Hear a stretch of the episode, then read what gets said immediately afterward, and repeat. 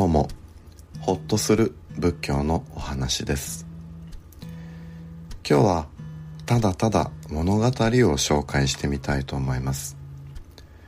眠れない夜や少しほっとしたい時また隙間時間などに聞いていただけると嬉しいです。私が好きな物語です。ライオンと山犬という物語でお釈迦様の前世の物語たちジャータカというもののうちの一つです。それではどうぞお聞きください。ライオンと山犬。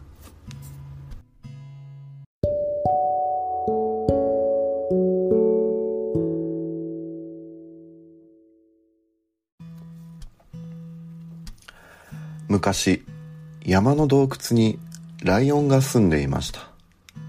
ある日食べ物を探しながら麓をさまよっていると美しい湖のほとりに出ました。湖の上を白鷺が楽しそうに群れをなして飛んでいます。ライオンはしばらくその群れを眺めていましたが湖の中にある小さな島に丸々と太った鹿がいて柔らかな草を食べているのが目につきました。美味しそうな鹿だな。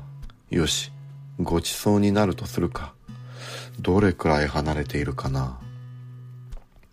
ライオンは島までの距離を目で測ります。そしてうおーっと吠えて走りました。弾みをつけて湖の縁で地を蹴って跳ね上がりました。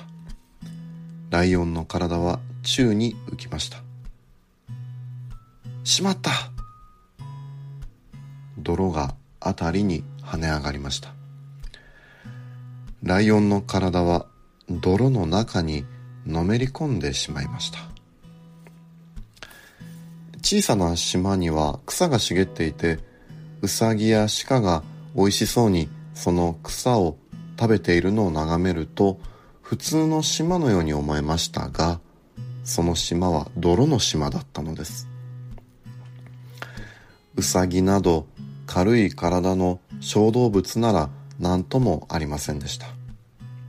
半乾きの泥の上を小走りに走ることもできました。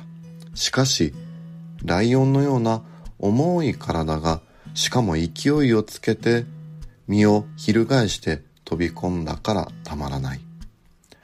泥の中にぶすりとのめり込むのは当たり前のことでした。鹿はびっくりしてぴょんと飛んで逃げていきました。ライオンは慌てました。泥の中から抜け出そうともがくとあべこべにずるずると体が泥の底へ沈んでいきました。そして泥がライオンの体を四方から締め付けます。軽率なことをやったものだ。ライオンは後悔しました。助けてくれとライオンは叫びたかった。しかしライオンは百獣の王です。鳴き声を立てるわけにはいきませんでした。ライオンは7日間何も食べず泥の中から首を出したまま泥に埋まっていました。体を動かせばずるずると底に沈むからそのままじっと我慢するしかありませんでした。このままでは飢えて死ぬより他ありません。喉はカラカラに乾いていました。そこへひょっこりと山犬が通りかかったのです。ひゃ危ない。山犬は身震いしました。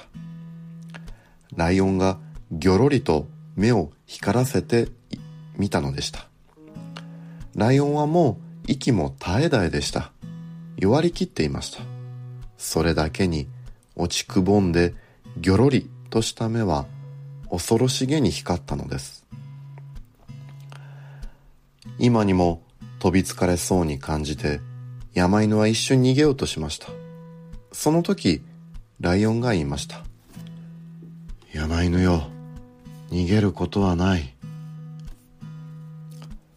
飛び去ろうとした山犬はその声を聞くと体からちょっと力を抜きました。ライオンは言葉を続けます山犬よ恐れることはない。これこの通り。わしは泥に足を取られて動けないでいる。わしを助けてくれないか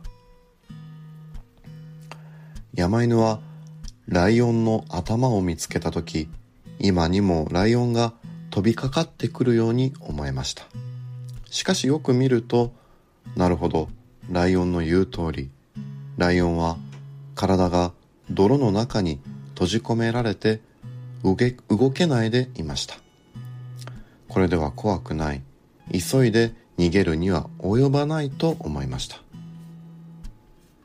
俺はお前さんを助けたいと思う。けれど、やめる。どうしてだ？助けるってことは、裏切りの種をまくことだ。それだけのことなんだ。裏切りだと？そうなんだ。俺は、助けたいという情けを心の中にいつも溢れさせている。けれどこれまで助けた奴に裏切られてばかりいた。あいつを助けてやらなければこんな悲しい目には合わなかったろうと何回も後悔させられているのだ。今だってせっかく助けて食べられるのではかなわないからな。助けることはやめるよ。世の中の奴らは信用できぬということか？そうだ。俺はひどい目にあってばかりなんだ。百獣の王のわしまで信用できぬというのか？ライオンの恨めしそうな顔を見ると情け深い山犬の心は動揺しました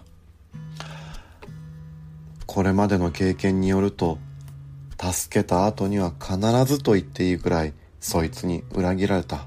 その悔しさったらない。しかし、助けてあげるという気持ちはまた格別だ。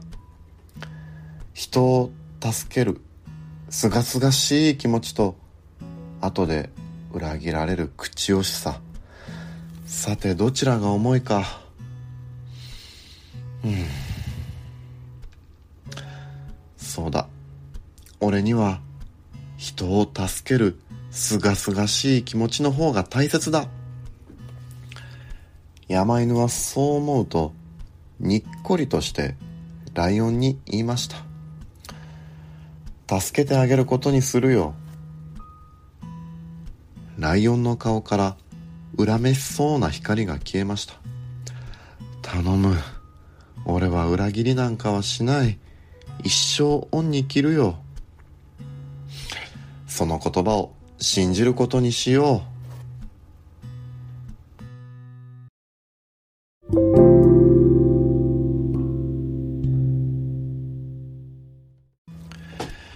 う。よいしょ。情け深い山犬はそう言いながらライオンのそばに近づき辺りに深い溝を掘りましたそしてその溝の中に水を注ぎ込みましたするとライオンの体を締め付けていた泥が崩れ始めます。山犬はさっとライオンの腹の下に入り込みライオンを肩で担ぎ上げました。途端にライオンの体は跳ねました。島はよく見ると泥のところばかりではありませんでした。そばに大きな岩が出っ張っていたのです。ライオンはその大岩に跳ね上がりました。ありがとう。約束は必ず守るよ。ライオンは頭を下げました。百獣の王が泥まみれじゃ威厳が損なわれますよ。さあ、体を洗いましょう。うん、そうだな。ライオンは湖の中に入って体を洗いました。7日間も絶食していましたから体は弱りきっていました。しかし泥を洗い洗い流すと凛とした勇ましい姿によみがえりました。目も鋭く光りました。山犬ははっと身構えました。そしてじりじりと後ずさり。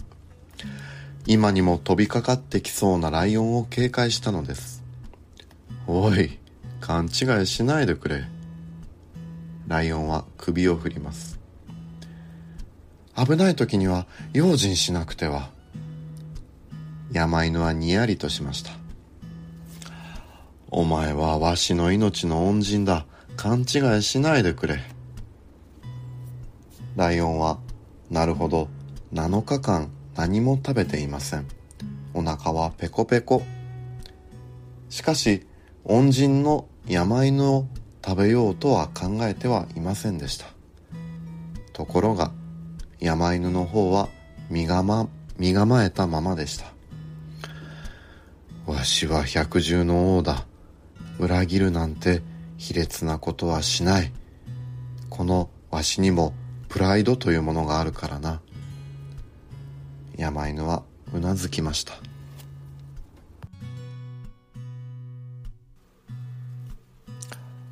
その時そばへのんびりと水牛がやってきました。湖で水浴びをしようとのそのそやってきたのです。それを見た瞬間ライオンは目にも止まらぬ速さで水牛を捕まえました。まさに百獣の王の鮮やかさ。大きな図体の水牛はどさりとその場に倒れました。ライオンはその肉を噛み切って山犬に言いました。水牛は盛り上がった肩の肉が一番おいしいんだ。さあ山犬はただびっくりとしてただじっと見つめたままでした。わしも腹ペコだが君だって腹が空いてるんだろう。さあどうだ？いやあなたからどうぞ。君はわしの恩人だ。恩人からまず美味しいところを食べてもらわなくてはね。それじゃあお先にいただきます。山犬は美味しい肩の肉に飛びつきました。山犬も朝から何も食べていませんでした。腹ペコだったのです。新鮮な水牛の肉は美味しかった。その上何はともあれ百獣の王の命を救ったのです。いいことをしたのです。いいことをした後の心は満足で秋の空のようにすっきりと晴れるものです。ですから数倍美味しかった。山犬は腹いっぱい食べました。もちろんライオンもガツガツ食べました。水牛は大きいので腹の空いた山犬とライオンが腹がはち切れるほど食べても食いきれなかった。お肉はまだ残っていました。山犬は言いました。あなたの奥さんは腹をすかしてあなたの帰りを待っておられるでしょう。どうぞお土産をライオンもにっこり笑って言いました君の奥さんにもお土産をライオンと山犬は仲むつば、むつまじい兄弟のように笑い笑い合いました。ライオンはちょっと考えてから山犬に言いました。わしはあの山のふもとの洞窟に住んでいるんだが、近くに同じくらいの大きさの洞窟がある。君たち夫婦はそこに住まないか？わしらはこれから隣同士になろう。ありがたいことです。わしと一緒にいれば、君たちはこれから飢えることはないぞ。願ったり、叶ったりです。山犬の疑いも、春の雪のように溶けていきました。ライオンのすすめで、山犬一家はライオンの住む洞窟の隣の洞窟に移りました。ライオンの洞窟は山の中腹にありました。足元には広大なジャングルが広がっていました。あちこちに湖が光っていました。その湖には美しい蓮の花が咲いていました。青い空にはハゲワシが舞っていました。素晴らしい眺めでした。明け方には金色の太陽が昇ってきました。生まれ変わったみたいだ。山犬は明るい顔をしました。今までこんな明るい顔をしたことはありませんでした。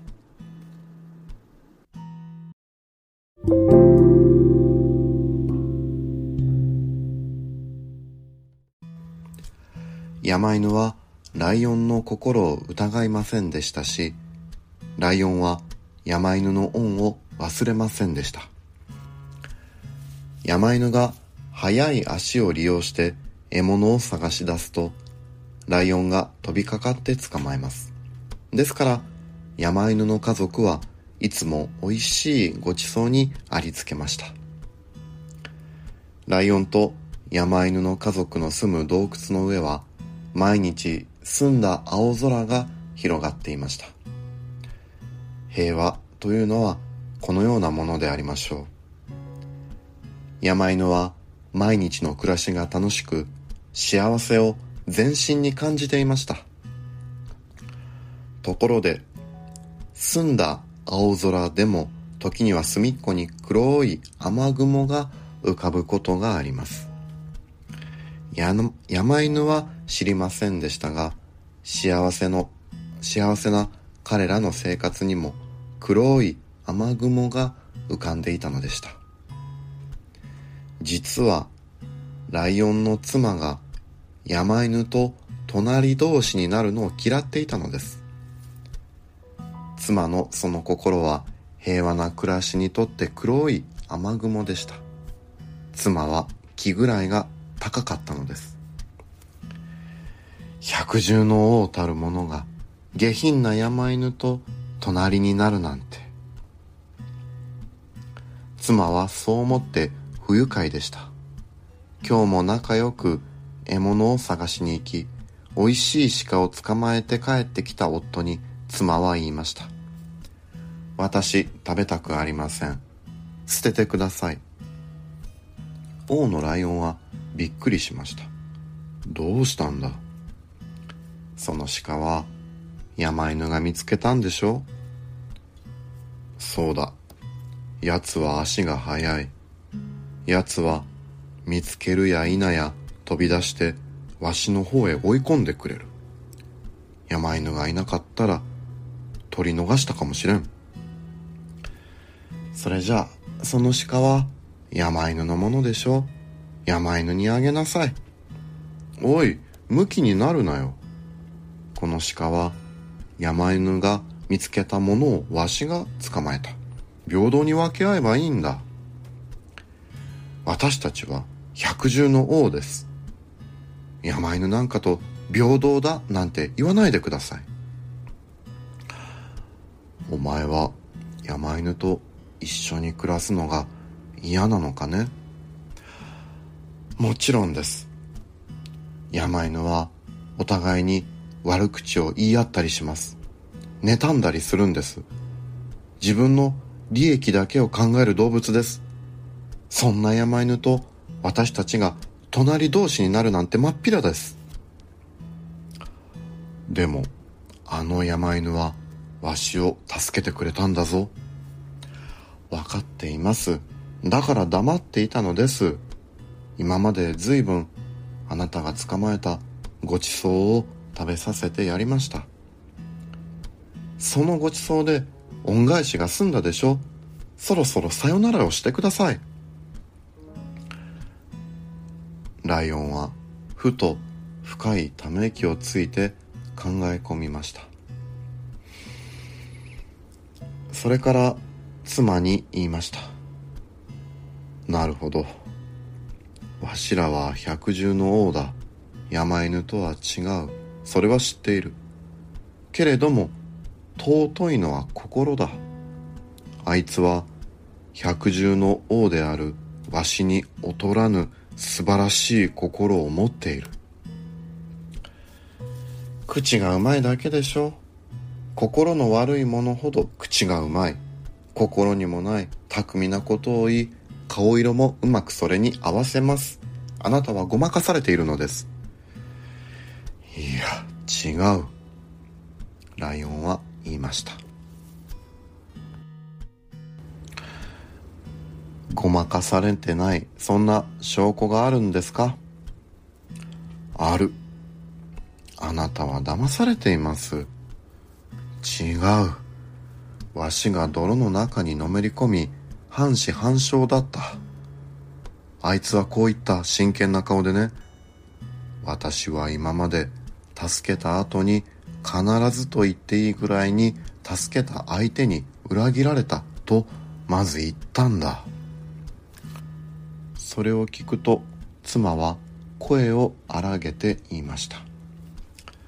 そうでしょう。山犬という動物はそういう動物です。助けられた恩をあだで返す奴らだと聞いてます。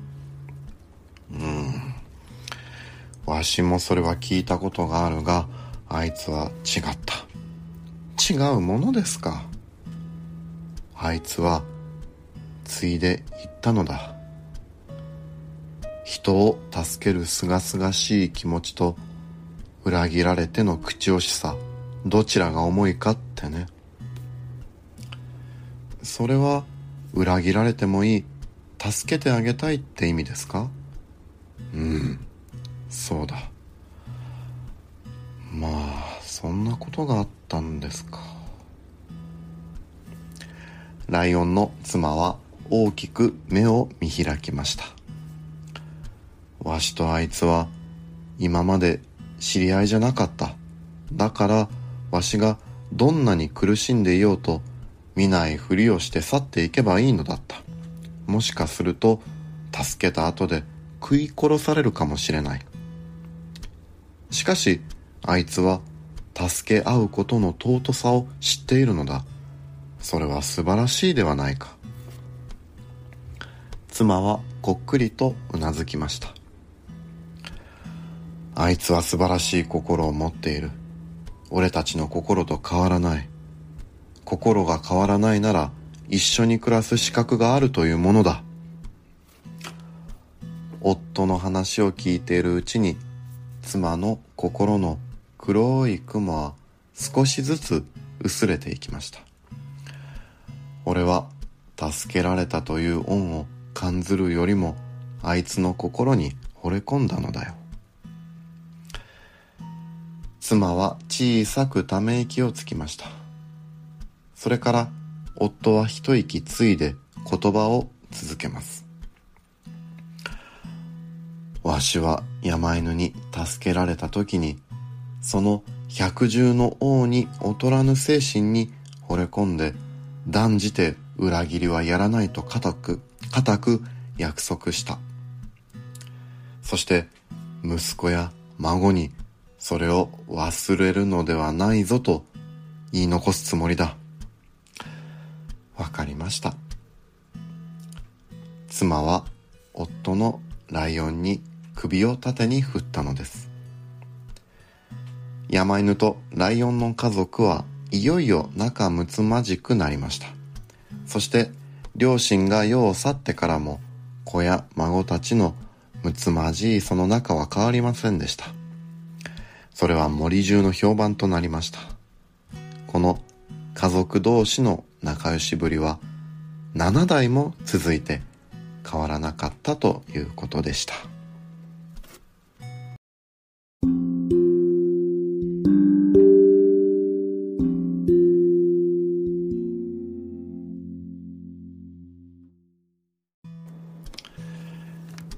長い話にお付き合いいただきありがとうございます。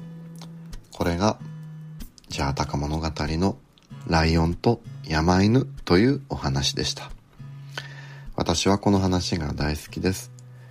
皆様の心にも残るといいなと思いまして紹介させていただきました。ありがとうございます。どうぞどうぞご無理なくお過ごしください。失礼します。